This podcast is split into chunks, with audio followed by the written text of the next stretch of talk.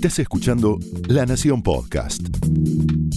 A continuación, Humphrey Insilo, editor de la revista Brando, te invita a descubrir la intimidad de un melómano en La vida circular.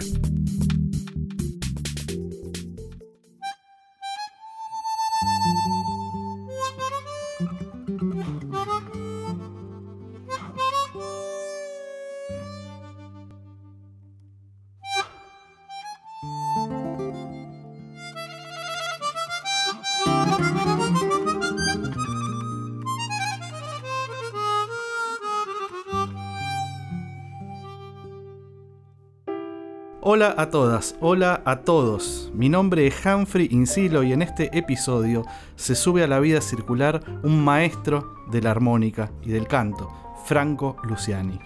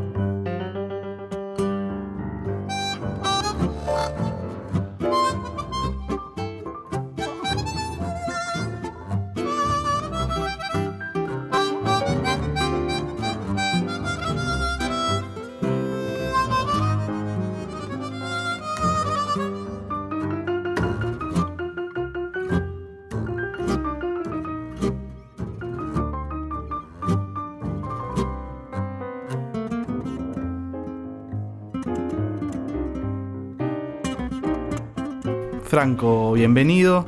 Gracias por subirte a la vida circular. Es un gustazo de verdad recibirte. Escuchábamos recién esa versión increíble de un tango clásico de Troilo y de Mansi, que es Barrio de Tango, que forma parte de tu disco más reciente, Tango Improvisado, grabado nada más ni nada menos que junto al maestro José Colangelo. Y me imagino, Franco, la satisfacción de grabar un disco de estas características con un músico de tamaña trayectoria, eh, último pianista de la orquesta de Aníbal Troy, lo acompañó a Hugo Díaz, que ya vamos a hablar largo y tendido de Hugo y en sus, en sus emblemáticas grabaciones tangueras, ¿no? Y esto solo por nombrar algunos hitos de su extensa trayectoria. ¿Cómo surgió la idea de hacer un disco con José Colangelo? Bueno, primero eh, agradecerte, Humphrey. Un placer también para mí. Charlar eh, nos une cada uno en su lugar muy cercano. Eh, el amor por la música. Nos llevó, nos llevó a, la, a, ser profesionales y a vivir de esto, pero amamos, ¿no? ¿Quién tocó en este disco? ¿Dónde fue grabado? Y después, cada, después minuciosamente, cada detalle. Y bueno, y hablando de esto, de, de esto, de lo que significa la música, este disco con Colangelo es realmente esos discos que uno puede decir que son particulares, ¿no? Lo digo con mucho cuidado porque uno no quiere hacer alarde, no me gusta hacer alarde de los discos propios. Pero como, como, bien, como bien decís, eh, Colangelo es no solo un gran músico, sino una persona que tiene una historia muy particular. Empezó muy de joven, por eso ya a sus 80 años, pero es, es realmente una de las... tal vez de los últimos que, forman, que, han sido parte de la historia del tango grande, por lo menos de esa etapa que ya pasó y que hoy continúa, porque está muy vivo el tango, pero estoy hablando de esa época de oro, ¿no? Si bien, si bien son los 40, él es más de los 50, pertenece por lo de Troilo, por lo de Hugo Díaz, por haber grabado nada más y nada menos con la orquesta de Leopoldo Federico cuando acompañaba a Julio Sosa. Estamos hablando de o sea, gente muy, muy... hitos, grandes valores del tango, parafraseando a otro gran programa. Claro. Y, y, fue muy lindo cómo se dio todo esto, porque en realidad Colangelo es un músico no solo de, una gran maestría, de un gran conocimiento y de un gran talento, ¿no? No hace falta ni que lo diga, sino que es, es una persona de mucha energía, de una juventud envidiable. Lo decíamos con, con Leo Andersen y con Pablo Mota, que son parte de, mi trío y aparte tremendos músicos que grabaron eh, con el este disco exactamente. Eh, envidiar la juventud del maestro Colangelo. Y, y fueron fueron cosas que se fueron dando sin querer. las cosas no son sin querer, pero bueno, un homenaje que se hizo a, Hugo, eh, a la gran obra Hugo Díaz, muy amplia genéricamente. Y me acuerdo que lo hicimos en el Margarita Circo, que, que, lo produjo y lo llevó adelante la querida Mavi Díaz, que es una hermana de la música también, aparte de una colega admiradísima. Y, hubo una parte de la parte de cosas que había grabado de, Hugo de jazz, se hicieron cosas de la, parte, de folclore y la de tango. Y ahí fue la primera vez que yo toqué con el maestro. Después se repitió cuando hicimos el concierto de gala de cierre eh, el año 2019 en la Usina del Arte. Y dijimos, ¿por qué no? Que ahí también empujó muchísimo Mavi. ¿Por qué no grabamos algo? Y, y la esencia del disco es un poco jugar también aquellas épocas. No pretende ser un homenaje, eh, obviamente que está la presencia en las grabaciones que hizo el maestro con Hugo, pero no pretende ser, pretende ser guiños más que un homenaje directo, porque jugamos a Eloy, a la música de ahora, y ahí tocar y disfrutar, improvisar. Y, aparte en los estudios guion quisimos cuidar todos esos detalles, ¿no? Y aparte un título que es como una declaración de principios de algún modo, ¿no? Tango improvisado son, es un cruce de, lenguajes. Si bien es un disco de tango, el peso de la improvisación también es muy, muy importante, ¿no? Totalmente, pero quiero aclarar que, es algo que no es, no es ajeno al género. Cuando uno dice improvisar muchos lo asocian con, el género del jazz y está muy bien entendido porque la verdad que el jazz desarrolló a nivel armónico y a nivel, melódico, hizo una ciencia de la, improvisación, en el buen sentido, ¿no? Eh, y, y uno siempre usa elementos de aquí y de allá. Lo cierto es que hay grandes intérpretes, siempre hubo grandes intérpretes del tango improvisado. Ahora tal vez no tanto como en otras épocas. Quiero decir, ese tango que el tango es muy de partitura también, pero también vuelvo a nombrar el jazz. Como existe la orquesta de jazz donde todo tiene su partitura, existe la orquesta del tango que tiene su partitura, pero también están los grupos pequeños y donde simplemente con conocimientos, improvisar no es hacer cualquier cosa, ¿no? Pero se, se se busca eh, eh, ir con los elementos, con los ingredientes del tango mismo, simplemente tocar, ¿no? Fue un poco así. No, no tiene ensayo, no tiene, no tiene el concepto de un arreglo, ¿no? ¿Y cómo eligieron el repertorio? Un repertorio muy particular porque hay tangos clásicos, pero también hay temas propios como Sin pretensiones del maestro, como El sainete del diablo del otro maestro que sos vos. ¿Cómo fue la confección, el armado de la lista de temas? Te digo, hay, hay puntos, puntos característicos, realmente lo pensamos. Primero, mirá lo que te iba a decir, no repetir temas que haya grabado el maestro con Hugo, por ejemplo, pero simplemente para justamente buscarle otra, otra, eh, que sean, que, pero que sean temas que posiblemente podrían haber grabado en aquella época. Claro, por ejemplo. Con la excepción de los dos temas propios, el del maestro y el mío. Me, me imagino que Golondrina es un tema gardeliano este, es, tiene que ver con esa elección.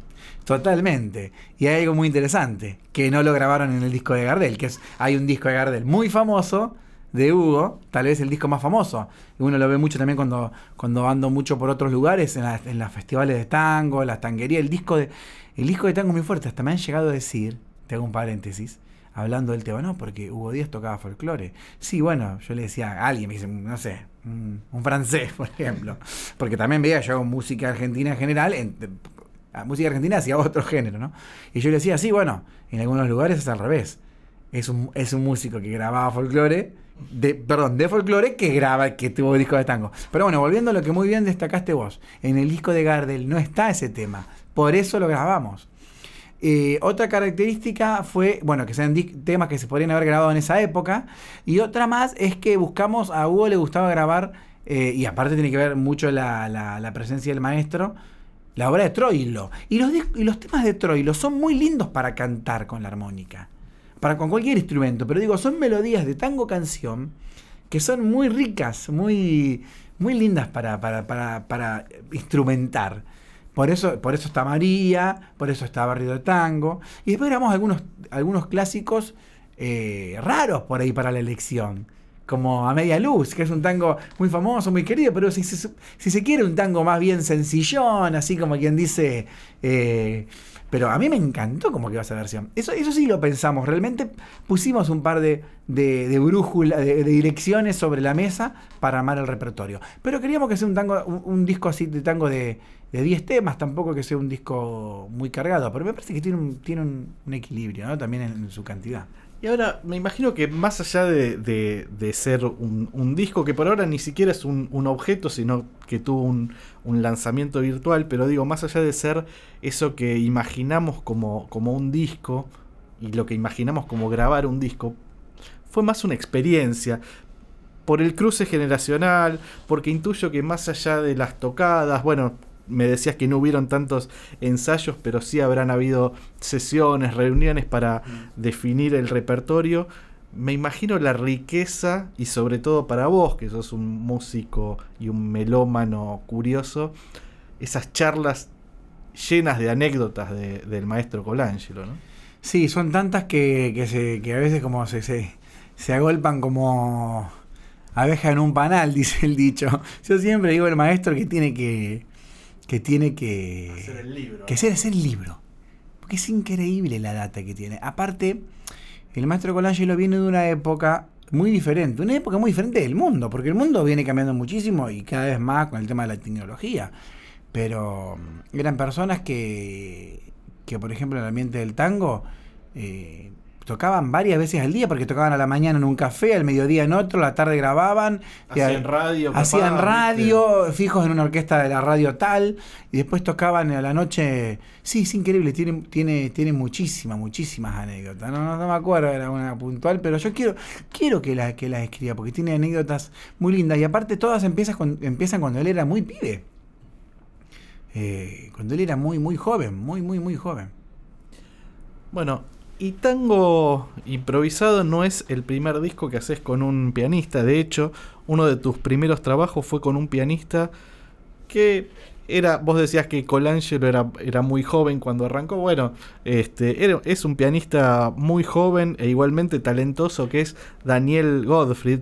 Entonces te propongo a vos y a nuestra audiencia que lo escuchemos a él y que escuchemos también una de las canciones que grabaron juntos. Cómo no, con mucho gusto, un gran músico, un gran profesional y un gran amigo, porque fue, fue el primer lazo fuerte que yo hice con un músico cuando vine de Rosario, que nunca, no está, no está tan...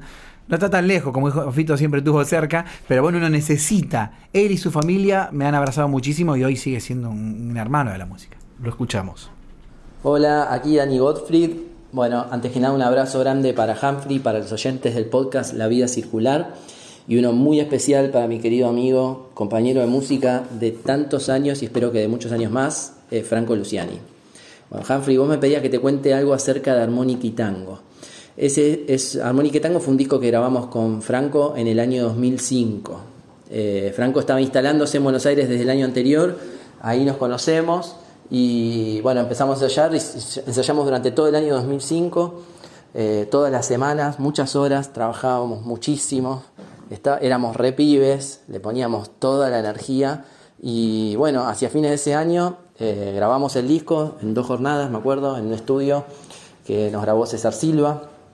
Y bueno, nos fuimos del estudio ya prácticamente con el disco liquidado, al año siguiente se editó y a partir de ahí vinieron años de tocar un montón, pero un montón, viajar un montón este, por, el país, por Latinoamérica, Norteamérica, Europa. Y bueno, y la verdad que siempre eh, recordamos con Franco que era un repertorio que le habíamos puesto tanta energía, tanto, digamos, eh, no sé, tenía estaba todo muy pautado, desde las introducciones hasta los obligados, las modulaciones, variaciones. Entonces, este, realmente antes de cada concierto, eh, uno tenía que estar eh, muy concentrado. En las giras pasaba que teníamos muchos conciertos uno atrás del otro, corrimos mucho también, este, dormimos poco, pero los recontra disfrutamos. Y en esas giras, bueno, lo que te decía es que al tocar así más seguido el repertorio, bueno, se armaban unos conciertos muy lindos. Este, realmente yo tengo un recuerdo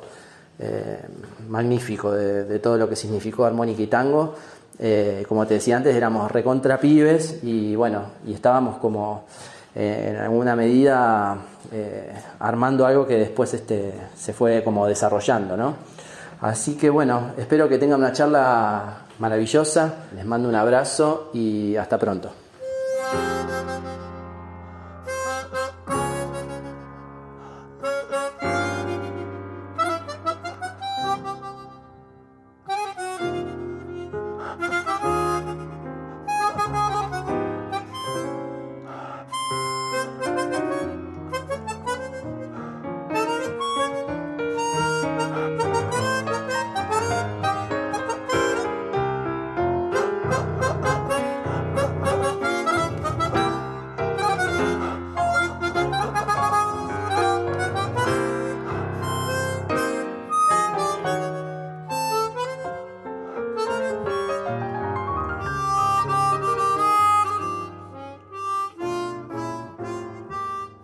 Escuchábamos recién, bueno, lo escuchábamos primero a Daniel Godfrey recordando eh, esos años iniciáticos.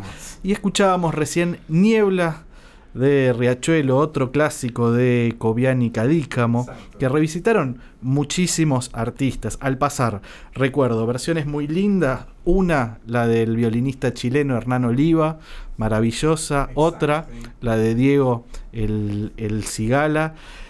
Y pienso, Franco, que no solo sos un artista talentoso, sino que también sos un tipo afortunado.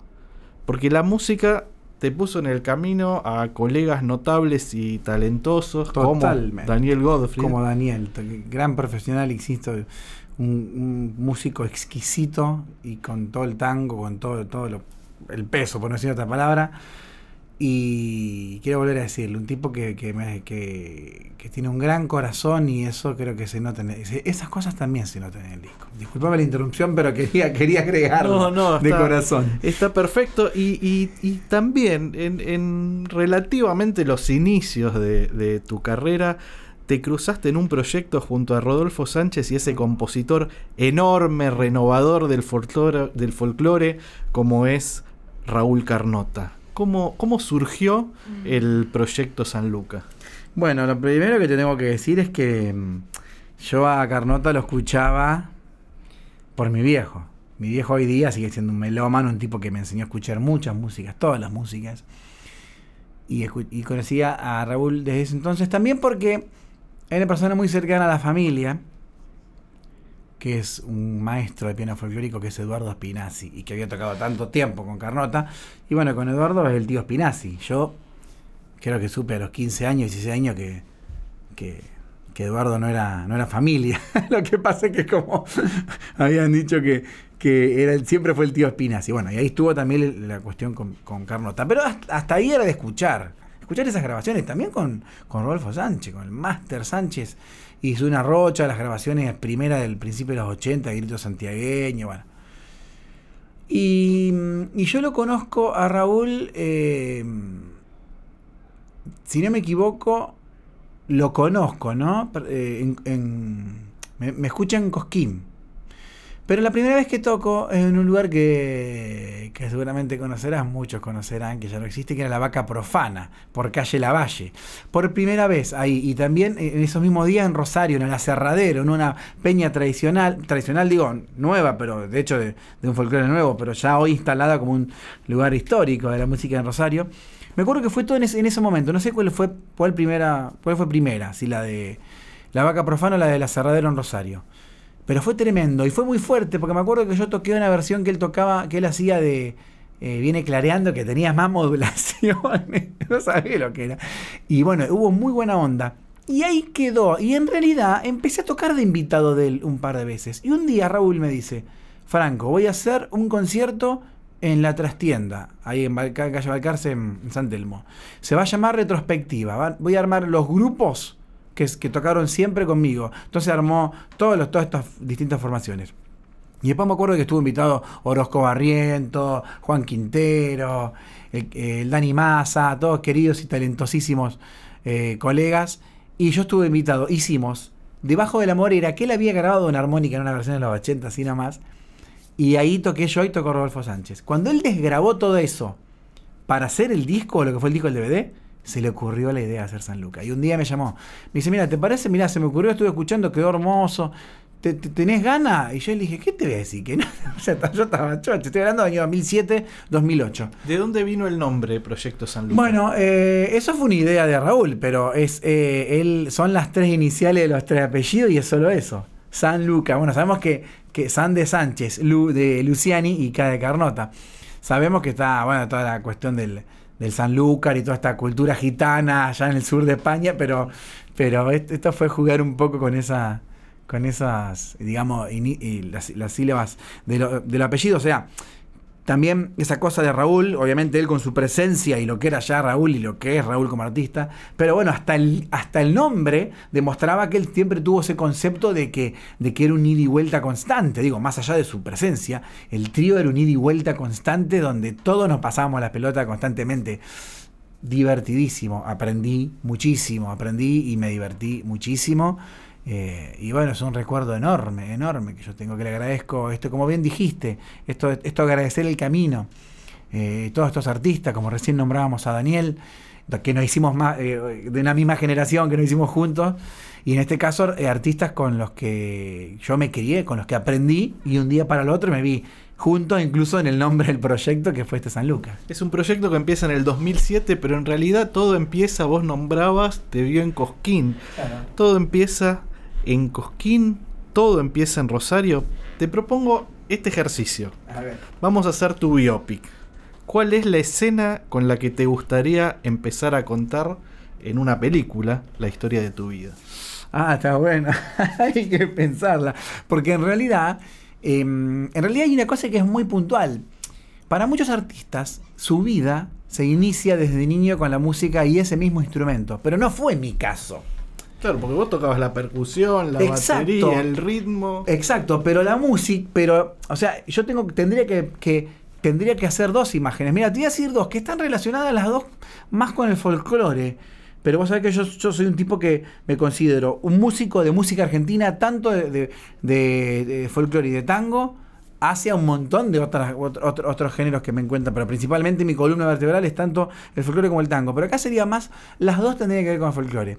Una es cuando yo era un niño de 5 o 6 años y mis viejos me regalaban pequeños bombitos, pequeños legüeritos, que ni siquiera eran legüeros, no era bombo de legüero de madera acabada, son esos de madera terciada que venden tipo tipo souvenir. souvenir, claro.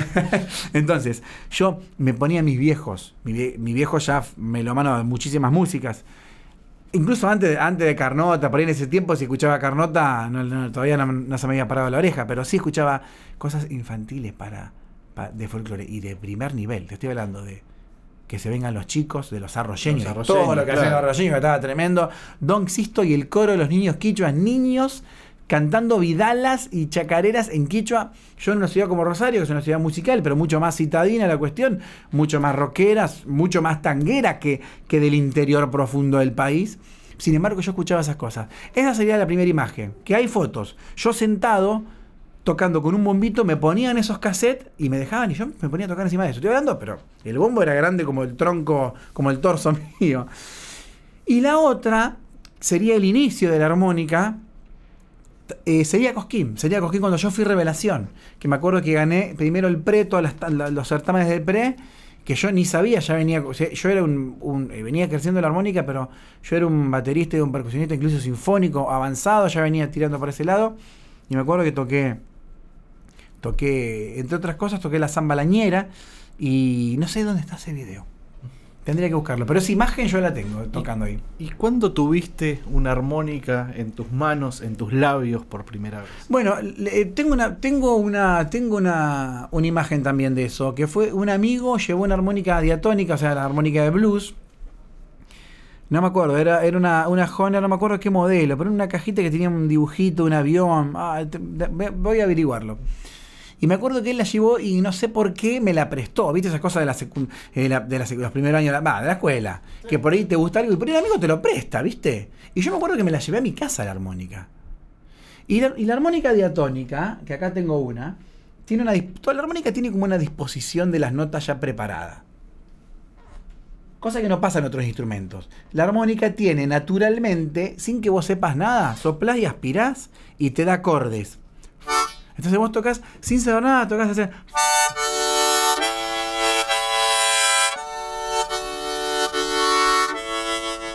Es muy sencillo. Estoy soplando y aspirando. Nada más. Pero ya están los acordes armados. Eso, de ahí. Puede ser que sea esa, la American Ace. Sí, La- puede ser. La American Ace, estuvimos googleando. Sí, sí, sí, sí, puede ser que sea esa. amor. avioncito, la- Fíjate, la qué, producción. Y, so- y soplaste ahí. Claro, entonces, entonces, entonces vos la agarras y haces- O sea, primero empezás con dos notas. Después empezás a abrir la boca.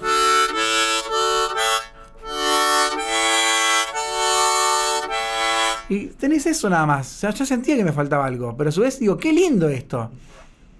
Y, así fue como que, que, que- empecé a decir, wow. Y, y esa armónica me la regaló, eh, me la prestó este amigo, mm, Patricio, un amigazo hoy de, de- de esos amigos que quedan de la secundaria. Y me acuerdo que mm, después conocí la armónica cromática. Mi viejo, vuelve a mi viejo, cuando me vio con la armónica. Mira, te voy a contar una cosa, otra imagen. Yo salía a laburar con mi viejo, mi viejo era distribuidor. eh, y los tres hermanos nos turnábamos un par de días a la semana, cuando ya estábamos en la secundaria, y había que ir de de, local a local, con la, camioneta por la ciudad. Y cuando terminábamos un local le subíamos a la camioneta para ir a otro, ya abría la guantera y tenía una armónica. Me iba a comprar una cromática. Mi viejo ya me venía hablando, por toda la data que él siempre tuvo, me nombró dos. Me dijo Toots Tielemans y me dijo Hugo Díaz. Pero ¿por qué también me lo dijo? Porque él me decía, saca esta melodía. Y me la empezaba a tararear y yo la sacaba. Y ahí fue cuando mi viejo me dijo, vos tenés facilidad para un instrumento melódico. Y a mí, a mí los profesores también me decían eso de la- de la- en la universidad, cuando se enteraban que yo tocaba percusión, porque había audio perceptiva, por ejemplo, donde confluían todos los alumnos de todos los instrumentos. Entonces, por ahí el profesor no sabía qué instrumento tocaba cada uno. Por ello hacía un dictado melódico muy rápido, muy bien, o muy preciso, o muy afinado. Me decían, ¿qué estudio usted, Luciani? Percusión. Y lo veían como una. En el fondo yo les veía la cara, me decía, usted tendría que estudiar yo, violín. Lo mismo me decía mi hijo, vos tenés, estu- eh, eh, vos tenés facilidad para un instrumento melódico. Fíjate que nadie me decía seguir tocando la armónica. Fíjate que loco, porque por ahí no se lo ve. Uno le tiene como cierto. Pero bueno, por lo menos mi viejo me decía Hugo Díaz y Toots Tielemans. Hablemos de la armónica. Hace muchos años dijiste en una nota que te hizo un colega queridísimo en página 12, Cristian Vitale, Claro, querida Cristian. que se subestimaba a los eh, armoniquistas. Claro. ¿Sentís que sigue siendo así? Depende, sí y no, porque yo, porque la verdad que cuando se ve un armoniquista que se dedica profesionalmente como un solista, eh, digamos, es otra cosa. Lo que quiero decir que la armónica, por esto que te mostraba recién, se lo ve como un instrumento fácil. En realidad hay un dicho, y muchos coinciden con esto, y ahora yo lo voy a explicar, que es un instrumento muy fácil de tocar, pero muy difícil de tocar bien. Como que no hay, como que no hay un intermedio. Si vos querés agarrar la armónica y decís, bueno, ¿en qué tema? Que hay muchos que lo hacen, no quiero dar, no, quiero ser malo, pero. Y no está mal tampoco. Eh, ¿En en qué está el tema? En tal. Entonces, claro, lo único que hace es apoyar la boca y hacer. Perdón. Y hacen cosas que por, por ahí son simplemente soplar y aspirar. Después hay casos donde hay personas que han creado con la sencillez tremendas melodías, como León Gieco, como Bob Dylan, Claro. que por ahí no son virtuosos, pero Es una cosa muy sencilla, pero fíjate qué lindo, la hizo León con la armónica y todos sabemos que eso es canción para Carito. O así sea. No sé, no importa, lo que sea. Love Me Do. Eh, eso desde el uso más sencillo, incluso muchos con el soporte, donde también estás mucho más limitado.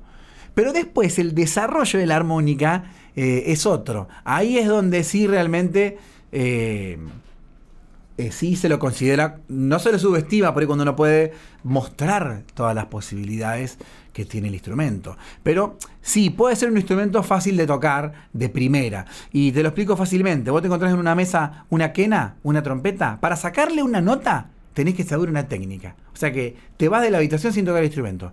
Primero, pri- eh, categoría 1. Categoría 2, una guitarra o un, un tambor. Vos te encontrás una guitarra y tocás un tambor, golpea el tambor, suena. Tocar las cuerdas de la guitarra suena. Pero bueno, por lo menos tenés que saber hacer un ritmo O un o acorde. un acorde. La armónica te la encontrás, haces. Nada sonó fuera de lugar. Entonces, eso es lo que da por ahí confusión y lo que puede ser la parte subestimada del instrumento. Pero la verdad que yo no me puedo quejar, soy un tipo que siempre en mi carrera ha sido muy, muy respetado eh, por lo que hago con la armónica, que obviamente no quiero sacar mi mérito, pero lo dejo para los demás. Pero sí es un instrumento que tiene unas posibilidades mucho más grandes de lo que puede demostrar el tamaño del instrumento. De todos modos fue una decisión inteligente o al menos práctica. En esa Ah, misma nota le decías a Cristian, cambié el flete por, el, bolsillo. y si era baterista, claro. Y es mucho más cómoda Sí. de, de llevar. Vos sabés que hace muchos años, a mediados de los 90, mi viejo escribía en una revista que se llamaba La Maga Sí, claro. y había hecho una, una nota muy linda con cuatro armoniquistas. Estaba el maestro Rubén Carámbula de Uruguay, que es el, era el tío de Berugo Carámbula Sí, y aparte es un investigador Sí, sí. del, del folclore. Estaba Marcelo Ponce, que era un este, blusero. Estaba Luisito Robinson, maestro Maestrazo de la, de la armónica blusera. Y estaba la bruja eh, Suárez. que- que- que- que más bien del palo del, del rock. Y algo que decía, y esto, la nota está en algún lado, pero yo la tengo en mi memoria. Y, y- y me acuerdo que el maestro Carámbula hablaba también de la simpleza y él daba una imagen de, del campamento y el fogón y la armónica y la, Totalmente. la- la- esa simpleza y belleza que contenía el instrumento. ¿no? Es un instrumento muy noble, muy, muy, muy compañero en ese sentido. Es, es muy cierto lo que dice. Yo, yo tengo una imagen que en eso yo, yo me estoy replanteando muchas cosas. Uno, uno lo dice, lo asocia así o así con el, qué sé yo, con el lejano este yankee. Pero podría ser tranquilamente nuestra Patagonia, porque la idea es muy similar. eh, Atravesar los grandes desiertos, eh, la conquista, las grandes tribus, los grandes caciques, bueno. Pero digo, y, eh, las vías férreas, ¿no? Y yo siempre tengo una imagen, digo, de ese, no, de la- no del fogón, que da totalmente, pero el tipo que va en el, en el vagón de atrás sentado mientras el tren avanza. Tocando algo muy sencillo, porque pide eso. Bueno, acá estamos nombrando, bueno, Luis, Luis es un admiradísimo eh, colega que yo lo escuchaba con Papo Blue, ¿no es cierto? Pero, pero todos coincidimos en esa, en esa sencillez de la armónica. Es un instrumento aparte que te acompaña en todos lados va en el bolsillo y eso le da, le da una, una característica. Y está muy cerca también, déjame decirte esto, está muy cerca de uno. O sea, el sonido, vos, eh, eh, si, vos lo tap- ta- si vos tapás el instrumento, hay armónicas cromáticas que son más grandes, pero si vos lo tapás con, con la mano y baja un extraterrestre, puede creer que ese sonido viene dentro de tu cuerpo. O sea, casi no hay un... No hay, no hay eso también es muy particular. eh, eh, mm, no sé cómo explicártelo, pero es casi, es casi que viene, está muy cerca de las entrañas, por decirlo de una manera. Y si te encontraras con un extraterrestre, ¿qué canción le tocaría? Ay, qué difícil. Eh, y yo creo que le tocaría una argentina. Eh, no sé qué le tocaría.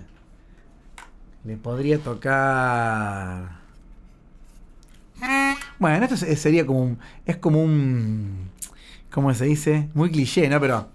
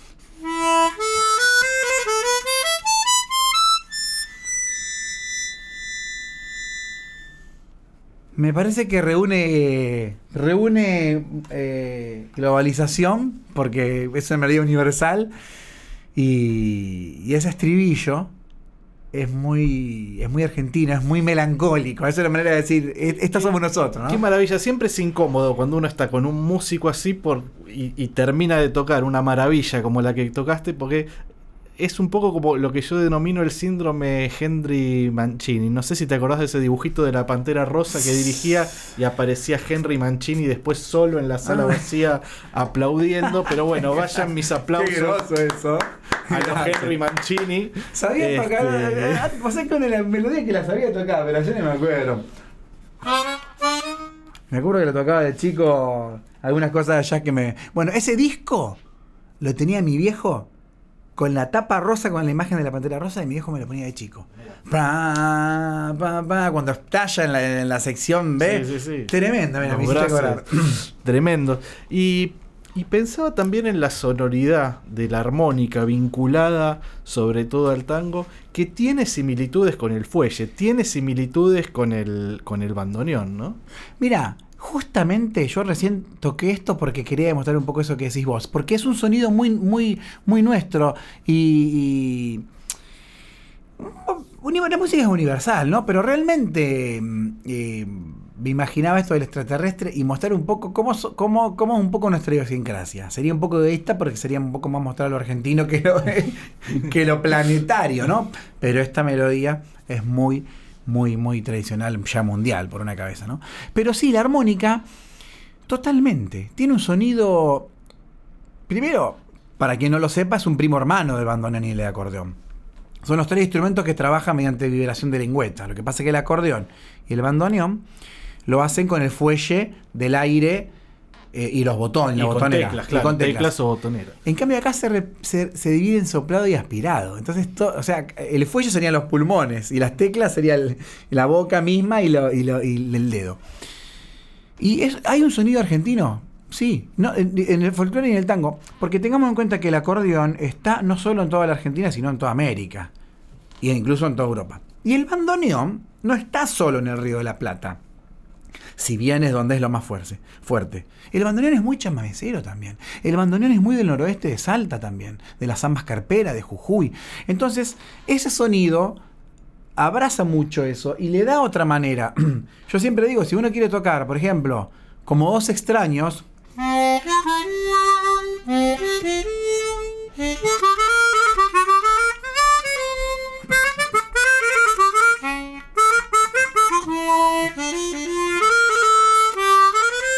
hasta ahí está perfecto, pero yo lo estoy tocando de una nota simple. Ahora, ¿qué pasa si yo empiezo a tocar con octava?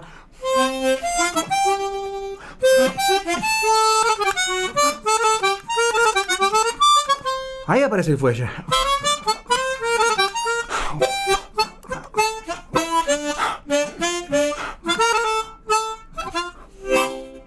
Uno puede jugar a, eso, pero eh, lo lindo es combinar los sonidos nat- eh, eh, eh, únicos de la armónica con el, con el sonido, con, e- con ese sonido del fuelle que sirve para un chamamé, sirve para una samba, sirve para un tango, obviamente. Realmente es una búsqueda, es, un- es una, un- una manera de mirar el instrumento. Que por ahí si ves otros armoniquistas usan otro estilo. Bueno, hay una escuela ma- maravillosa de Hugo de, de- toda esta información, pero si uno escucha Toots Thielemans, es otra cosa, es otro sonido. Y bueno, e- esa es la maravilla de los instrumentos, ¿no? Que tengan, cada uno tengan su, su idioma, ¿no? Vos hablabas de lo local y de lo universal. Vamos a escuchar un pedacito de una canción que grabaron con, con San Luca y ya venimos.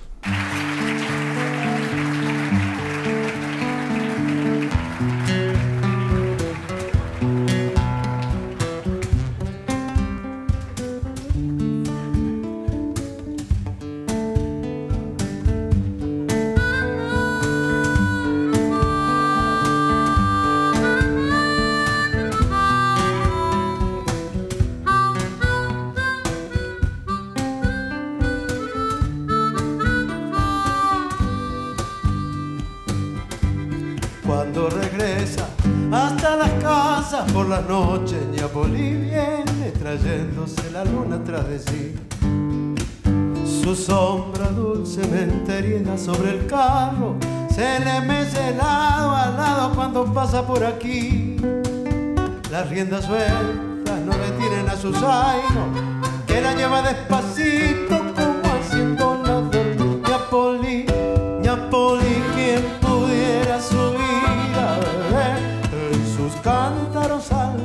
otra vez. La paciencia, la fe, la esperanza, el amor ñapolí y esa pureza de la gente como usted.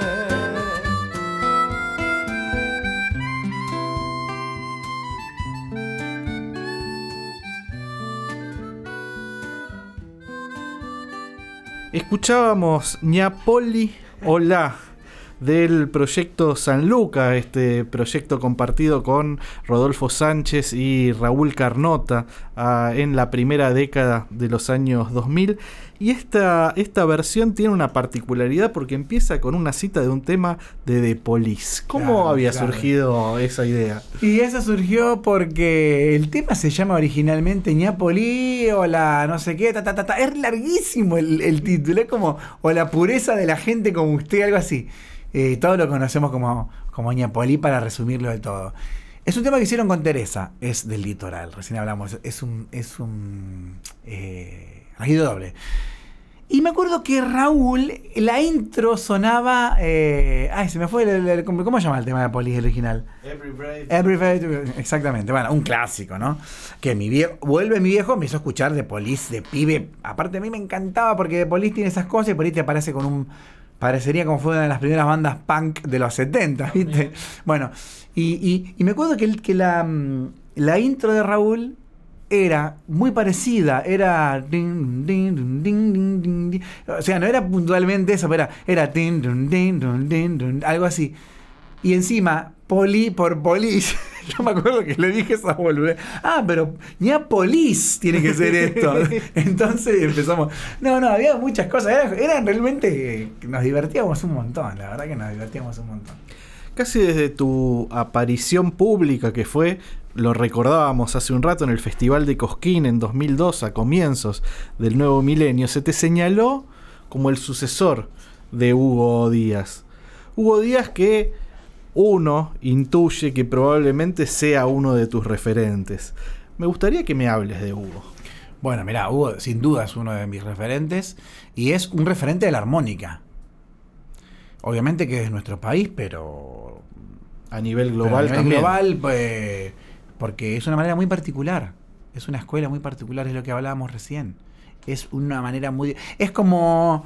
Es como el. eh, bueno, tiene que ver con el género, ¿no? Pero, pero la manera de esa de tocar muy argentino, toda esta escuela que, que, que, empieza a desarrollar Hugo Díaz fines de los 40, es como, eh, como canta un flamenco, ¿viste? Que tiene que ver ahí. Mira, hace poco me dijeron una cosa muy linda. Me dijo, yo fui a tocar a, estaba tocando en Nápoles y se acerca un, un muchacho de Italia, armoniquista, y me dice, yo, yo estudio con Gianluca Litera. Gianluca Litera es un gran armoniquista italiano y mm, que grabó las versiones hermosas, para mí la más linda del concierto para armónica y orquesta de Villalobos, entre otras cosas. Y me acuerdo que él me dijo, no me acuerdo cómo me lo expresó, pero Gianluca Litera, como muchos otros, cosa que no, que no hizo Hugo Díaz, ¿no? Pero ahora se toca mucho Piazzolla. Entonces, pero Piazzolla es de un lugar más camarístico, ¿no? Y, y- tiene un, como un grupo de tango también. Y me acuerdo que este chico me dijo que Gianluca le había dicho que yo tocaba el tango de una manera. Él daba a entender como que era muy, muy particular, muy, como, como que si no, ¿me entendés? Me, me decía como, to- como los toca Franco Luciani, pero yo no me voy a quedar con eso, voy a abrir juego. Eh, es una manera muy, muy nuestra de tocar. ¿Pero por qué? Porque eh, la armónica tiene una, tiene una posibilidad muy, muy chamullera. Siempre me gustó decir este término. Volvemos un poquito a lo que hablamos antes. Esto que, que hasta las cosas que son para vos son muy lindas tocarlas con la armónica, ¿no? Entonces, este sonido de poner mucha armonía, usar octavas, como te mostraba recién, uno empieza tocando una línea melódica que la podría tocar, qué sé un clarinetista de, de la Orquesta Sinfónica de Berlín. Ahora, de ahí a toda, toda esa crema, la armónica es muy apta para, esa, para eso. Y, y uno escucha a Hugo Díaz y, ahí también tiene una entrega, una, una, está mezclado todo todo ese virtuosismo, todo ese talento con unos hue, por decirlo así, ¿no? Con, con una fuerza que el instrumento te lo, lo- digamos, lo permite tremendamente. Y cuando uno escucha eso, y yo lo primero que escuché Hugo Díaz, por ejemplo, yo la primera la primera que escuché Hugo Díaz es esto. Aclaración. Domingo Cura en la percusión, Mariano Tito en el vibráfono, Eh, no sé si Oscar Arena en contrabajo. Esto fue lo primero que yo le, le escuché tocar a Dios.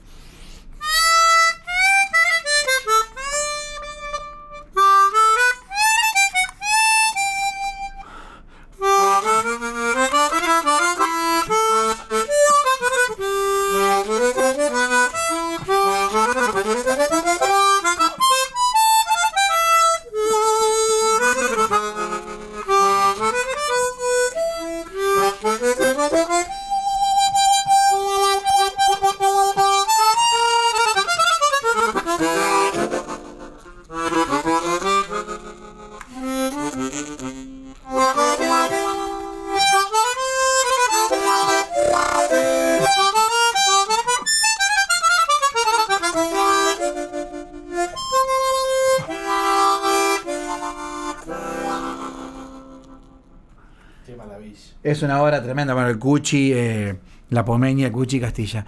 Y bueno, está toda esa, toda esa fuerza, toda esa, toda esa información. Es una manera muy particular. Y, y obviamente que yo siempre digo que son mis dos grandes influencias, como alguna vez me lo nombró mi viejo, Hugo Díaz y Toots Tielemans. Y un poco mi sonido es un poco jugar con esas dos cosas. Una, una manera más rabiosa, si se quiere tocar, más llena de octavas, llena de, de armonía. Y la de Toots, que ejemplo más tocar una, una nota. Y bueno, uno se va haciendo un poco de, eso, de esos sonidos. Y después tuve la suerte de, de- conocer mucha gente que trabajó con él, bueno, y nada más y nada menos que la querida Mavi, que Hugo Díaz es realmente un, un artista muy querido y muy respetado, que, que a mí me han dicho eh, mimos muy lindos con respecto a, esto de la herencia. Digo, más allá de eso, lo que te quiero decir, que tranquilamente si me, tendrían que haber, si hubiesen querido cortar la cabeza, me lo hubiesen cortado, pero la verdad que es algo, es algo que yo llevo mucho, me, me preguntan si a mí me pesa esto, y yo digo, no, no, es, es un lindo compromiso. Lo llevo como un compromiso, pero lindo, no como una carga molesta, ¿no? Par- participaste también de la banda sonora del documental A los Cuatro Exacto. Vientos, de- de- dedicado a Hugo Díaz, eh, dirigido por Alberto Larran. Eh, ¿Cómo fue esa experiencia? Fue muy linda porque yo casi como que, que, llego al final y, y ahí sí es como la conozco a Mavi también. Ojo, es un detalle, Alberto hizo un, laburo muy lindo. Y me acuerdo que yo eh, grabé una versión de Sur en una reunión con queridísimos, eh, queridos artistas de la armónica, tanto de la, de la cromática como de la diatónica. Me acuerdo que estaba el querido Luis Altos, estaba Adrián Jiménez, o sea, eh, eh, desde el blues a- al folclore, al tango. Y me acuerdo que era una tarde de domingo muy linda. Estoy hablando de hace, no sé, do- año 2004, haber sido eso, 2005, ¿cómo pasa el tiempo? Y, y grabé una versión de Sur que me acuerdo que estábamos todos muy, muy, muy emocionados. Te diré que de las primeras veces que empezaba a haber más juntadas de armonía, ahora, somos muchos los que nos vamos juntando, obviamente no hay, no hay muchos profesionales, si vale el término, porque bueno, es un camino que hay que hacer y, y el camino de la música de por sí ya es difícil. Eh, pero sí que empezamos a juntarnos lo- los que estábamos, los que veníamos tocando un tiempo a esta parte y, y refleja esa tarde, esa cosa en vivo en una mesa, eh, un poco esa emoción que teníamos todos. Ya te señalaban como heredero de, de- de Hugo y me gustaría ir a ese momento, al, al seminal, digamos, de tu carrera, el pre-Cosquín, el debut en la Plaza Próspero Molina. ¿Cómo fueron esos tiempos? ¿Qué sensaciones recordás vos de, no sé si es ansiedad, miedo o, o- o qué? ¿Cómo lo viviste? Mira, la verdad que es tan lindo recordarlo porque son esas cosas que yo le he vivido a flor de piel, o sea, nunca... eh, no, me arrepiento cómo la viví, pero también sé que, me, que, lo voy a seguir toda la vida. Me me pasa un poco lo mismo con Mercedes Sosa. Haber tenido, lo- yo no digo que no haya tenido, no digo que cuando tenía el gusto de estar tocando con Mercedes, haber ido a Europa con Mercedes, no haya sido consciente. No digo que no, fui reconsciente, decía, che, qué, qué loco. Pero a su vez, no, no, necesito toda la vida para seguir Está- entrando claro, para procesarlo, ¿no? Es como que en un momento que estás en la película, ¿viste? Estás en la película, la estás haciendo. Y bueno, y con, la- y con el Precosquín fue así. Yo me acuerdo que el Precosquín fue muy fuerte. Humphrey, yo te voy a ser sincero, no quiero pecar de vanidoso, pero fue muy fuerte como lo que pasaba. Me acuerdo que cuando yo gané en Cosquín, eh, ya toda la gente, toda la gente de las otras delegaciones me venías a felicitar, me decía, loco, o sea, también yo era, tenía 20, creo que tenía 20 años tenía. Y la armónica hacía mucho que no aparecía eh, en un artista eh, jo- joven, eh, con toda esa onda, o improvisando y tocando tango y folclore, o sea, y me acuerdo que fue muy lindo y yo, yo era como una cosa, bueno, gracias, estaba contento, pero estaba como decís vos, así, yo, yo soy un tipo medio eléctrico, imagínate lo que era a los 20, a los 20 años, caminaba por las paredes. Me acuerdo hasta cuando lo dijeron en, en el, en el pre-Cosquín, eso lo debo tener en un VHS perdido, pero eh, destacaron, me acuerdo que yo fui a hacer el pre, totalmente desprejuiciado, sin ninguna ambición, o sea, todo uno quiere ganar, quiere que le vaya bien, ¿no? Eh, digo, en este camino, pero yo siempre vi el pre-Cosquín como una competencia sana, por eso también lo, lo vi desde ese lado y lo sigo defendiendo. Me parece que es maravilloso lo que pasa con el pre-Cosquín. Yo ya había ido como percusionista incluso acompañando a Martín Neri, querido colega rosarino, muchos otros artistas como percusionista. Pero me acuerdo cuando fue, eso fue como, fue como todo muy, muy, muy rápido. Y, y esa noche fue una noche de verano hermosísima. Y después vino la noche del festival, para la cual yo ni sabía de qué se trataba. A mí me empezaron a decir, vos sabés que puede ser revelación de Cosquín. Yo ya me había ganado mi lugar con mi rubro, lo que le permite a cada rubro subir al escenario mayor. A mí me venían a hablar de eso, che, vos sabés que se está comentando en la prensa, hay que ver qué pasa, que vos podés ser revelación. ¿Cómo? ¿Qué, qué es eso? Yo no, no, no, ya está, yo ya estaba en el escenario. Eh, eh, Cosquín es maravilloso, pero sigue manteniendo eso. O sea, es jugar en primera poder subir al escenario dentro de, de- del festival. Es, es tu partido en primera. Puedo que ver si queda en primera o no, pero es tu oportunidad. Es tu debut, Es, tu debut. debut. Bueno, entra tal con el número tal, tal, debuta con 16 años, suponete. Bueno. Y era así, y lo viví con mucha alegría. Y a partir de ahí, yo digo que empezó mi, mi carrera profesional, obviamente con la armónica, porque ahí empecé incluso a, estar, a ser consciente de eso. Así, bueno, me parece que viene por acá el tema. ¿no? Y hubo vértigo, ¿no? Porque Sí, de repente estabas colaborando con Luis Salinas, con Total- Pedro Aznar, sí. con Raúl Barbosa, con el. Chango Farías Sí, Gómez, con. Liliana Herrero, con Divididos. Y con la Negra Sosa, entre muchísimas y Uf. muchísimos otros, ¿no? Bueno, todos los que nombraste, cada uno de ellos son personas con las que yo me crié y aprendí. Y sigo aprendiendo. Y, y personas con las que un día para el otro me encontré tocando en los escenarios. Y, y- y muy rápido, porque de esto que vos estás diciendo, ya estamos hablando de más de 15 años, o, o 12, 13 años. O sea, fue una cosa que fue del, como del momento. Bueno, con Carnota también, ¿Y en qué momento empezaste a viajar, a salir al exterior? con Mercedes. Pero fue un año fuerte, ¿eh? porque ese año yo viajé con Mercedes y volví y a las dos semanas me fui a Canadá con San Luca.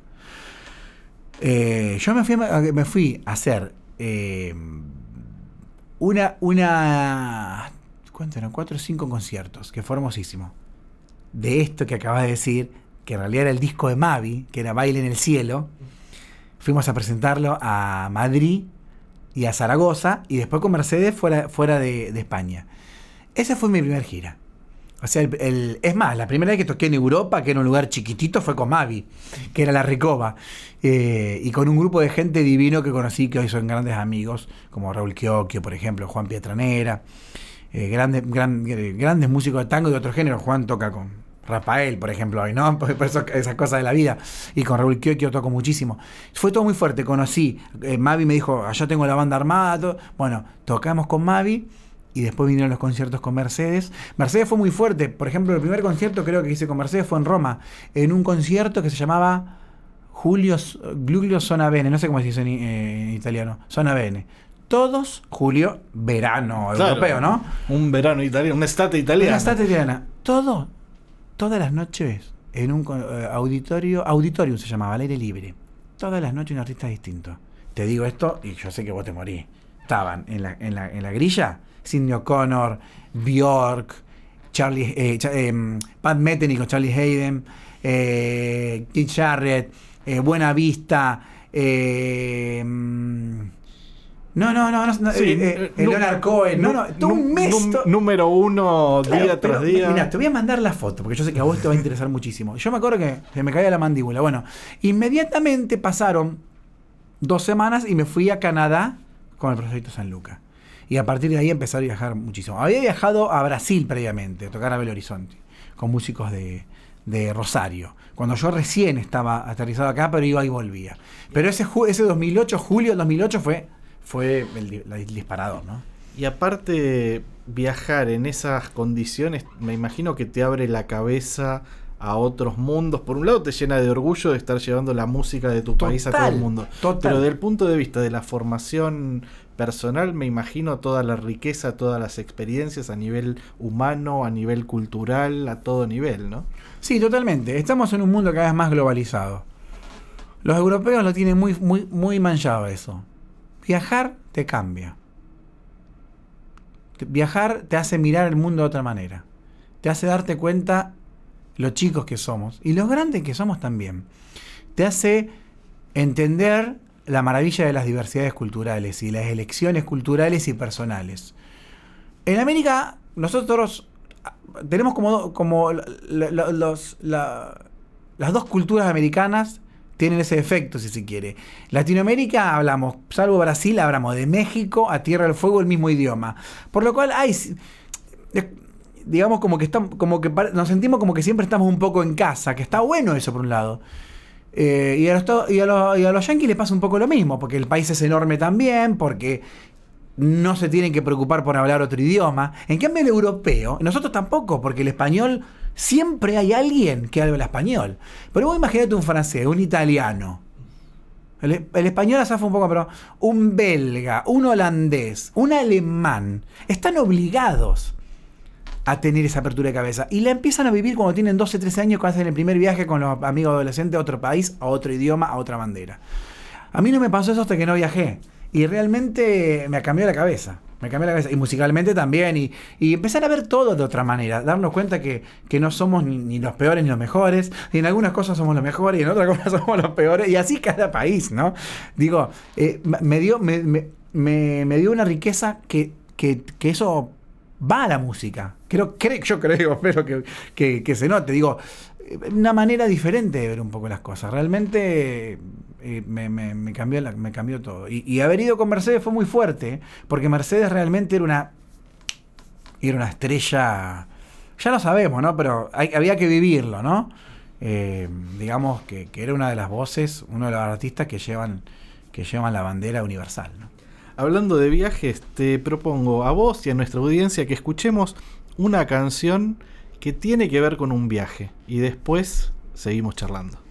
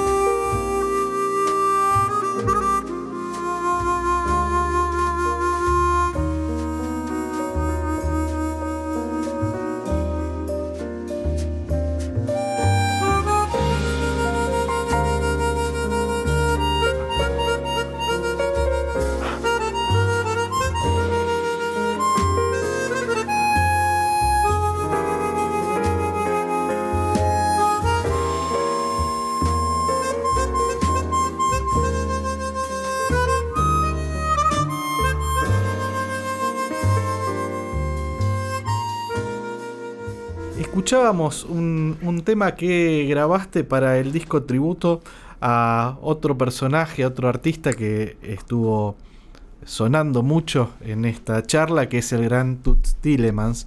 Eh, y quisiera hablar de tu vínculo con él, que como Hugo Díaz era otro de tus grandes referentes y es, que es uno de los grandes en la historia del, del instrumento y, y me animo a decir que de la música en general, un, un- un héroe absoluto.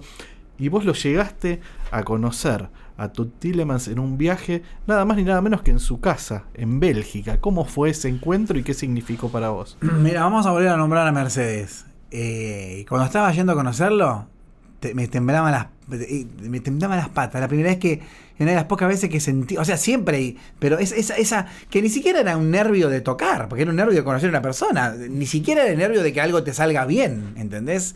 que fue muy fuerte. El vínculo empieza con mi viejo, porque como bien te conté, mi viejo, eh, fana de la música, eh, cuando empecé con la armónica, me salió inmediatamente el nombre de Toots Tielemans y de Díaz. Y él empezó a conseguir data. Y el primer disco que escuché de Toots que me partió la cabeza es Affinity, con Bill Evans. Es un discazo que tiene. ese disco está tremendo. Y ahí escuchaba las cosas que hacía Toots y decía, me, me, volaba los pelos. Después conocí mucho más de su obra. Va, me un fan de su obra. Como bien decís, es, un, unos grandes, es una figura del jazz. O sea, es, es una figura del jazz. Digo, más allá del instrumento. Pero es un tipo que hizo muchas músicas también. Hizo mucho pop, mucho brasilero, con todos los brasileros, porque aparte tuvo con Elis Regina, con oh. todos. Yo enganché un, con, mi viejo, siendo yo adolescente, año 94, en el Palacio de los Deportes en, en París, ese proyecto de Brazilian Project, un concierto ¿Lo viste en inolvidable. Lo vimos en vivo, fue una cosa Increíble. Te odio. Increíble. bueno, esos son dos discasos. Y están todos ahí. Están todos. Es tremendo ese disco. No, no, qué bueno que lo viste en vivo. Con todos los invitados. Había, estaban todos los Y había invitado. Ah, yo no me acuerdo de todo el personal. Piano, por sí, ten en cuenta. Yo tenía 15 años. A ver, tengo un recuerdo bastante difuso. Solamente me acuerdo que estuvo inolvidable. Y después tengo un recuerdo que tiene que ver con, esto y con también la dimensión de popularidad que tenía el tipo, que si bien acá probablemente sea alguien casi de gueto, pero me acuerdo de una este, sensación maravillosa estando también con mis viejos adolescentes en una estación de trenes en algún sitio de París y que estaba sonando una de sus composiciones más emblemáticas, que es Bluset, este, y estar ahí era como que, esté sonando eso en una estación de trenes me, pareció una cosa maravillosa que pasaron 25 años y todavía me la acuerdo, ¿no? Coincido. Yo te voy a decir una cosa, definitivamente, eh, Toots era un músico popular. Está bien, el jazz tiene, pero era un músico popular, porque era un tipo que andaba mucho en la televisión. Bueno, Hugo en su época en vida también era un tipo muy popular que andaba en la televisión, la gente lo conocía. Es muy lindo eso, ¿no? Eh, y y bueno, así empecé a escuchar su música y, estar influenciado por su manera de tocar y, que me encantaba. Y, hablar con los músicos, de, bueno, su obra con Pastor, con Jaco Pastori, o sea, todo el mundo quiere a Tuch. Aparte era un tipo muy personaje. Porque los, europeos de esa zona suelen ser fríos más. Y Tuch era un tipo muy jodón. Por eso en Estados Unidos se ve que entró así como un caño. Porque era muy, muy divertido. Y cuando yo empecé a tocar, me acuerdo que le hice llegar eh, armónica, no sé si armónica y tango. Y me acuerdo que me contestó mediante su manager por un email y dice, acá están las palabras de Stutz y, y, era muy... Yo, vos sabés que no lo encuentro ese mail, lo perdí ese mail, mira, pero bueno, todo el suerte de conocerlo pues, ¿no? Y en eso me decía, qué bueno el uso de las octavas, por eso yo te decía, por ejemplo, esto es la octava. La octava es tocar una cosa, una nota, un do más el otro do de arriba. Porque do, re, mi, fa, sol, así, do, se vuelve a armar el otro de la... Entonces, entonces yo puedo hacer... O puedo hacer... O puedo hacer las dos a la vez. Bueno, este estilo, Tuts no lo siempre tocó como de, muy de, de, punta, ¿no? Una cosa muy. O sea, no ibas a escuchar a Tuts tocando The Days of War Roses así. No, era.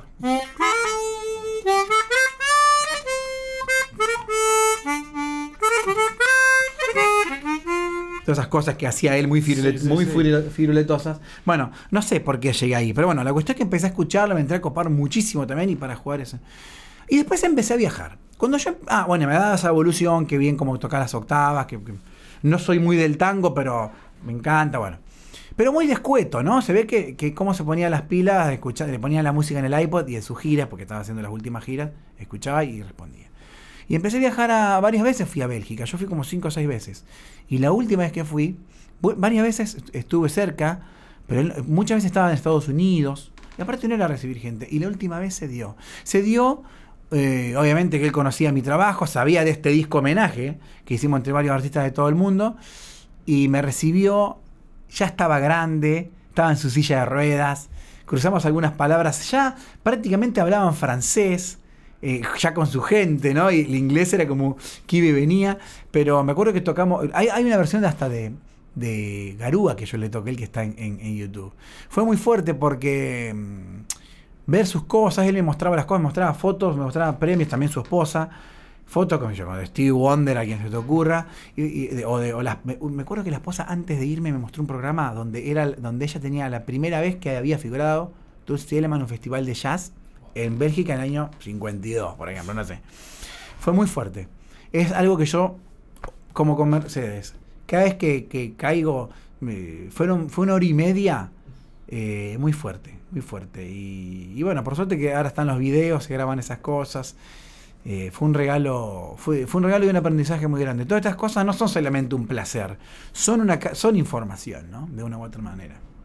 La patria es, mu- es muchas cosas. Tu patria puede ser la música, pero también de algún modo tu patria es Rosario. Y es una ciudad que tiene un legado musical increíble. Pienso en Fito, pienso en Baglietto, en La Trova, pero también en Los Yaceros, El Gato Barbieri, Hugo Pierre. ¿Cómo es tu conexión con la. Bueno, Lito Nevia, ¿no? Desde Lito ya. Nevia. ¿Cómo es tu conexión con la, la- la- el legado, digamos, musical de Rosario? Bueno, a ver, obviamente que yo soy un, un, un rosarigacino militagazante, militagazante, sí, un rosarino militante, por decirlo así, Eh, un tipo que, que me, gu- eh, eh, me gusta, llevo con, con mucho orgullo, ¿no? Mi, mi, mi patria rosarina, como bien vos dijiste. Y, y es algo que me da mucho orgullo también desde lo musical, porque es muy común eso de que qué, cosa Rosario, ¿no? Como cuánta música cuánta diversidad musical. Vos sabés que está como el otro extremo, que es decir que es, es difícil encontrar un género rosarino, como por ahí muchos lugares de nuestro país geográficamente se los puede identificar con un género. Por ahí Rosario es más difícil, tal vez por eso tiene grandes exponentes, po- podemos decir, en todos los géneros musicales, ¿no? Eh, yo lo llevo con mucho orgullo y, y me siento relacionado con todos, de una u otra manera. Bueno, el Gato Barbieri no, no, no, no tuve relación, ¿no? Pero Y encima era leproso. encima era leproso. no, bueno, pero hay muchos leprosos querido. Spinazzi es un leproso querido. Eh, pero bueno, con Fito, he tenido el gusto de tocar con él, con la gente de la trova, los conozco a todos. Sé lo que significó la trova. Yo era muy pibe, pero fue, fue una cosa tremenda. Y, y- y Rosario siempre fue una usina, ¿no? Eh, es algo que llevo con, con mucho orgullo. Y es una ciudad que recibió también muchos músicos de otras vertientes. Yupanqui estuvo mucho tiempo en Rosario, Jaime Torres estuvo mucho tiempo en Rosario. Lo hablaba hace unos días con Antonio con el querido Antonio Targorros. Hay una. eh, Rosario es chama, chamamecerísimo. Los grandes del chamamé pasaron mucho por Rosario. O sea, es un. Bueno, el rock, el jazz, hay, hay como muchas cosas justamente concentradas. Esta referencia futbolística que, que- que te hacía con el gato este, tiene que ver con eh, el fútbol, ¿no? Lógicamente. eh, y pienso que también te permitió cumplir sueños, ¿no? Porque, digo, tocaste muchas veces en eventos vinculados a Central, en el gigante de Arroyito. Totalmente. Pero también tengo entendido que fue en una peña canalla que tocaste con Fito Sí. por primera vez. Sí, totalmente. Bueno, una un gran evento, ¿no? Era, era que se hizo en el Metropolitano, que es donde se hacen hoy muchos recitales de, de, de rock, eh, grande, o de rock, de lo que sea, de grandes eventos. Y fue en una, fue en, un- en una oportunidad que fue en verano. eh, sí, fue para el cumpleaños de Central, si no me equivoco. Ahora, y no quiero meter la pata. Porque es a fin de, a fin de diciembre cuando, cuando, cuando Central cumpleaños, el 23 de diciembre. Pero bueno, fue por esa, fue por esa época. eh, y una organización desde Cultura, Canalla, una parte de cultura del club. Y me acuerdo que yo fui a tocar con mi grupo y a tocar y toqué una versión de la marcha. Y mirá, mirá cómo se conectan las cosas. Y bueno, estaba Fito. Y, mm, y me acuerdo que Mavi, volvemos a Mavi, le había escrito, digo, mirá que te vas a encontrar con Franco, tenés que conocerlo, esto ya hace unos cuantos años. Y llegó Fito y nos presentaron al toque. Y, Fito me dice, ¿tocamos algo? Le digo, ¿cómo no? Un gustazo, ¿qué quieres tocar? ¿Y qué le dije? She's Mine. She's Mine, que está en el disco Circo Beat, y que originalmente lo grabó Toots Thielemans. Que es este tema.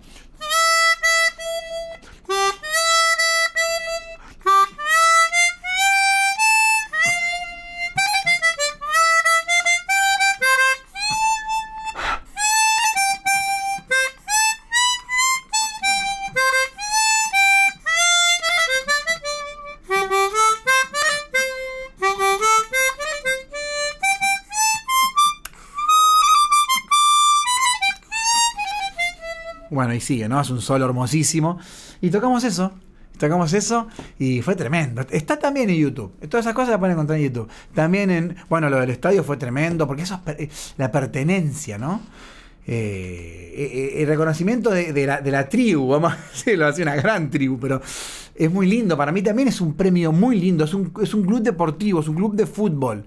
Pero hay una pertenencia. Bueno, con Maglito también y con Abonicio también, siempre las primeras veces fueron en, juntadas canalla, que después ya, no, ya nos unió también el camino musical, ¿no? Claro. Eh, yo mencionaba ahí algunos yaceros míticos de, Rosario. Ya hablamos un poco de jazz al principio de la charla, pero me gustaría eh, volver sobre, sobre el tema, porque si bien los ejes de la música que haces de tu discografía son el tango y el folclore eh, argentino, hay un modo de acercarse a ese repertorio que tiene que ver con la improvisación. Y si bien es cierto que la improvisación existe en el folclore, la improvisación existe en el tango, es cierto que está muy vinculada con, el jazz. Y de algún modo yo creo que hay un vínculo importante con el jazz en tu música, en, en las influencias, en el abordaje. ¿Qué lugar tiene el, el jazz en tu en tu formación, en tu modo de expresarte? Bueno, tiene muchísimo, porque me gusta mucho el género. tiene las dos cosas, y creo que, está bueno eso, que es el, placer de disfrutar el género y, el placer de estudiar el género. Igual porque a, mí, a, mí me, a mí me gustaría hacer una distinción. A ver vos hablas del jazz como un género y para mí el jazz no es un género. Para mí el jazz en realidad es un lenguaje. Bueno, bueno, pero está bien, coincido, coincido, pero está bien, coincido. Porque justamente eh, nosotros los músicos estudiamos... Eh, es muy importante, es un lenguaje que es muy abierto. Es un lenguaje es como una especie de. ¿Cómo llamaba este lenguaje que, El esperanto. Es una especie de esperanto. En el, sentido, el esperanto fracasó y el jazz de algún modo triunfó. Porque a mí me encanta estar tocando un tango y, o, una, o una samba y por ahí meter cosas que son netamente jazzeras y que se estudian en el jazz y que salen del jazz.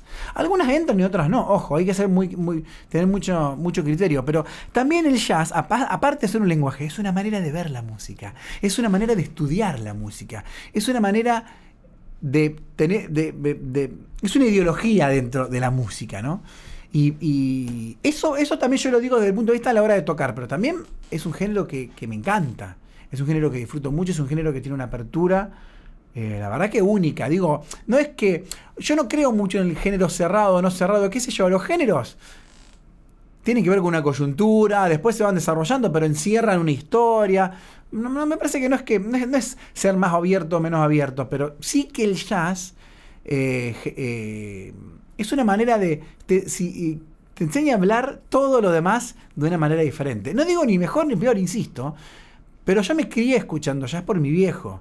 Y, y después con la batería, a mí me encanta. Art Blackie, Elvin John, lo primero que yo iba a escuchar mucho, pues, uy, mirá, son bateros, son solistas de batería, que también, el, por ahí el, el, jazz es el género que más tiene solistas de, instrumentos que otros géneros por ahí no tienen solistas, o tienen muy contados. Y bueno, yo, yo lo, también, lo, también lo aprendí de ese lado, sin duda. Bueno, y también incursionaste en la música contemporánea, disfruté mucho escuchándote. Eh, junto a una orquesta sinfónica una obra que se llama Wirin. Sí, exacto. Un contexto absolutamente distinto al que estamos acostumbrados a escucharte. Me imagino que de algún modo es como salirte de cierta zona de confort. ¿Qué es lo que te atrae de la música contemporánea? Eh, mira, mira, la verdad que no soy un, un, un digamos, un súper fanático, un súper conocedor de la música contemporánea. Eh, pero, pero bueno, pero accediste a esta invitación. No, no, no, pero incluso con la, percusión, cuando yo estudiaba percusión, siempre. Eh, yo te iba a decir John Cage. John Cage tiene, ya más, tiene más años que la que. pero digo, los primeros, estas primeras. Eh, este concepto de una, de una búsqueda. Eh, dentro del mundo clásico, ya sabemos, hay otra discusión. Clásico es un periodo, pero se le llama clásico. Bueno, eh, estas búsquedas que por ahí salen de de una melodía por ahí construida a la oreja occidental, vamos a decirlo así para decir de una manera popular. eh, siempre me interesó muchísimo y, y siempre escuché cuando estudiaba, también como análisis. eh, pero a ver, desde la, desde la armónica siempre me gustó estudiar algunas cosas clásicas también como, como, como- también porque me encantan. Me encanta, me encanta, me encanta disfrutar de las sonatas de Bach, ¿no? Estamos, estamos en el barroco, estamos en otra historia, ¿no? Pero me encanta, o sea, me parece que la música tiene tantos sabores, es como que hablamos esto de viajar. Lo que no querés ver o no te gusta, está bien, tenés todo tu derecho, pero lo que te perdés, ¿no? Cuanto más tengas la, la- mente abierta, cuánto disfrutás esos, esos- sabores. Y la música es por, exce- por excelencia la manera de mostrar eso. Entonces, eso siempre estuvo, aparte desde la percusión también, de tocar los timbales en una, en una, eh, una sinfonía de Haydn hasta lo que una obra contemporánea de, como te dije, de John Cage o de Neil Rosauro, para decir algo más actual. Pero después llegó la armónica. Me acuerdo que un profesor, Cosi, me dijo por primera vez, cuando yo estudiaba en Rosario, me dice, ¿vos sabías que hay un concierto escrito para armónica y orquesta sinfónica de- por el gran Villalobos, gran compositor argentino, eh, brasilero, eh, y, y muy popular también, ¿no? Muy del lugar. Y así empecé a conocer. Y después tuve el honor. Esto es una, es una obra que nace como una composición, como un encargo del Cuarteto Llaneo para grabarlo yo con el Cuarteto Llaneo, que es aparte es un prestigiosísimo grupo de cámara en nuestro país, premiadísimo. Una composición de, Esteban Bensecri, que es un compositor que está creciendo, ya es un gran compositor, pero sus obras están siendo interpretadas en los más grandes escenarios del mundo. Y bueno, él está radicado en París hace mucho tiempo. Y me pareció muy interesante esta obra, y porque tiene los colores folclóricos, eh, guiña todo el tiempo, pero tiene esa salida muy, muy particular de la música contemporánea, donde los elementos empiezan a mezclarse y a fusionarse de una manera donde por ahí la oreja sola no te llevaría, tal vez. Y a su vez, eso de la zona de confort que sí es muy cierto, y fíjate que saltamos, por ejemplo, del jazz, o, de un tango, de una chacarera improvisada, a, a este concierto, donde se lee de la primera a la última nota. Son 18 minutos, 19, 20, según cómo, est- cómo estemos. para- tempo. El tempo ese día, en tres movimientos, donde la primero fue originalmente una obra de cámara para dos movimientos en, en la, en la original de Cuarteto Llaneo y después esta, ampli- esta ampliación para concierto, donde está todo escrito. Ahora, eh, Esteban un capo porque él me da toda la libertad. Y, pero qué, qué- qué interesante cómo, cómo mostrar la- lo, lo que puede hacer también la, La, o sea, versa- la versatilidad del, del instrumento, instrumento, ¿no? totalmente. Y la- y fue un desafío del- hermosísimo. Y del músico también, desde ya, del intérprete.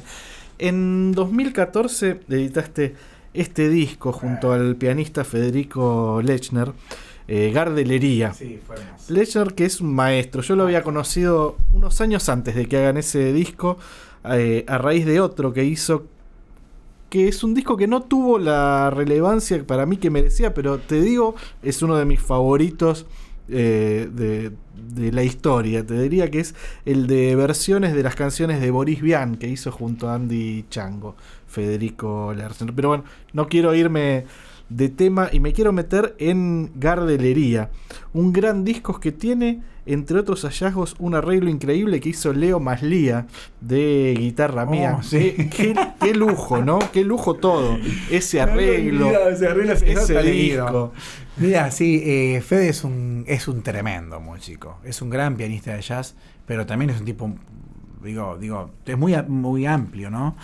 Eh, bueno, como jazz mismo, lo que hablábamos recién. Un tipo que, que se fue de joven a, a España, ya tiene su familia española, sus hijas españolas, eh, pero nunca perdió el nexo con, con, con la Argentina, siempre juntándose con, con la Argentina, bueno, con, con Andy, con Andy es un, Andy es un gran personaje, es un gran artista, es un, es un tipo muy inteligente. Él juega, la gente, viste, lo mira de afuera en la tele.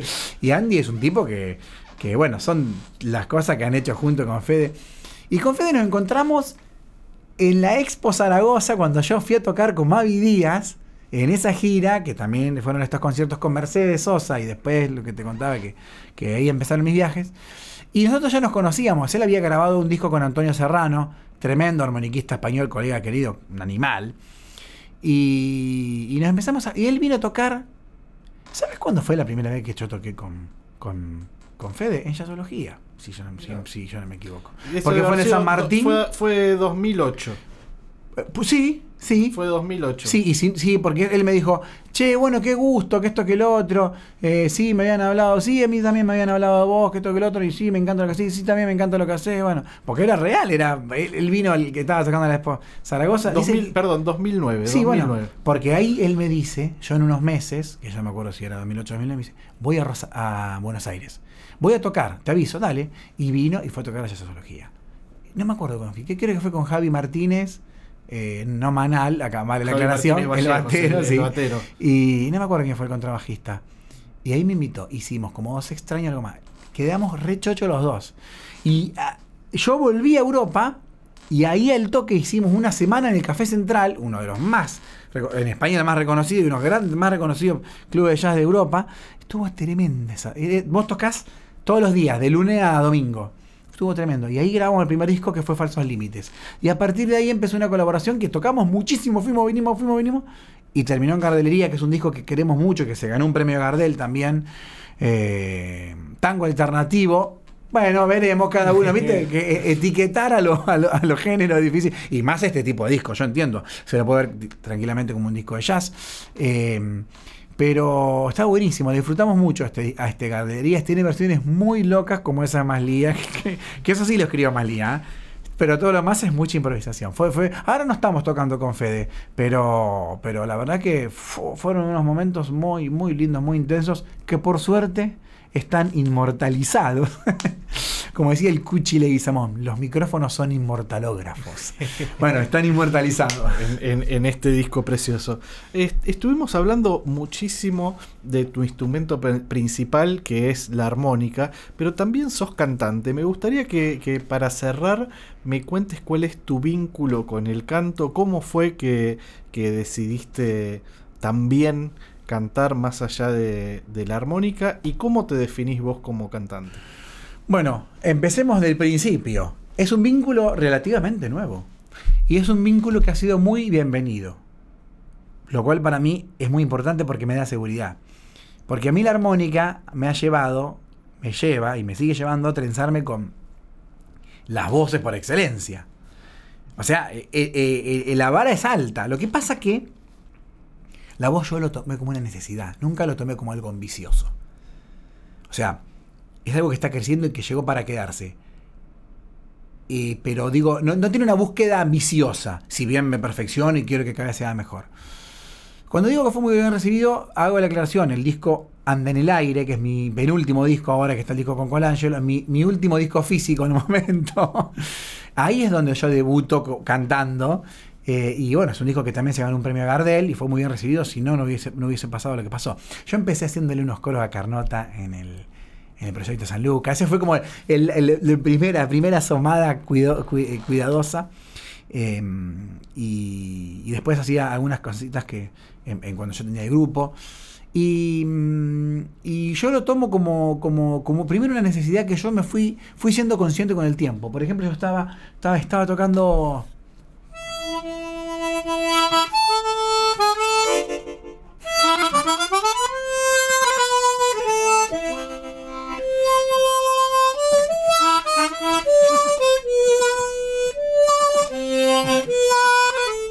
y yo estaba tocando eso y decía, uy, qué lindo la, la cuestión instrumental, aparte de poder, esta cosa del chamulleo, ¿no? Y poder florearla con otras notas. Pero era una milésima de segundo que pasaba por mi cabeza. En vivo me pasaba esto.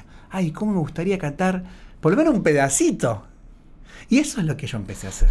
Entonces toco esta frase y en un momento empiezo, del cerro vengo bajando. Pero es un pedazo, o sea, camino y piedra. Y voy, desarrollo una parte A, una parte B, por ahí después vuelvo. Pero siempre en, eh, eh, en esa búsqueda, ¿no? Y, y, esa búsqueda la he llevado, me gusta tanto para el tango como para el folclore. De hecho, en el disco con Colangelo, grabé, grabé dos pedacitos. Y me gusta, me llevo muy bien. La verdad que me llevo muy bien. Y descubrí mucho, Humphrey, descubrí mucho. Entender muchas cosas del cantante. El músico, ¿viste? Eh, uh, medio tono, bueno, por medio tono, no. O sea, o el cansancio. Tocaste ayer, tocas hoy. No, tocaste antes de ayer, tocaste ayer y vas a tocar hoy. Estás cansado, no dormiste nada. Con un instrumento la podés pilotear.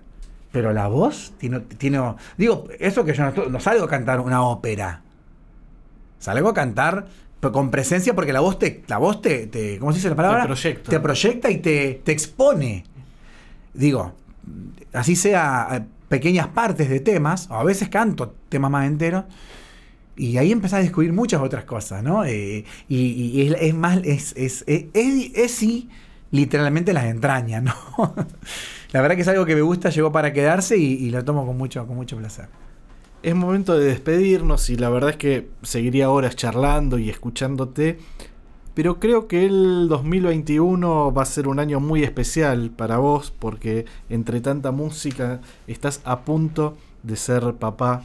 Me imagino que estarás practicando alguna canción de cuna, imaginando alguna situación. No sé si ya tendrás tramitado o no el carnet de socio de Rosario Central, pero sí estoy seguro, sí estoy seguro que, que, mm, que alguna melodía está dando vueltas por ahí. Entonces, para despedirnos, me gustaría que agarres alguna de tus armónicas y que proyectes alguna canción de cuna.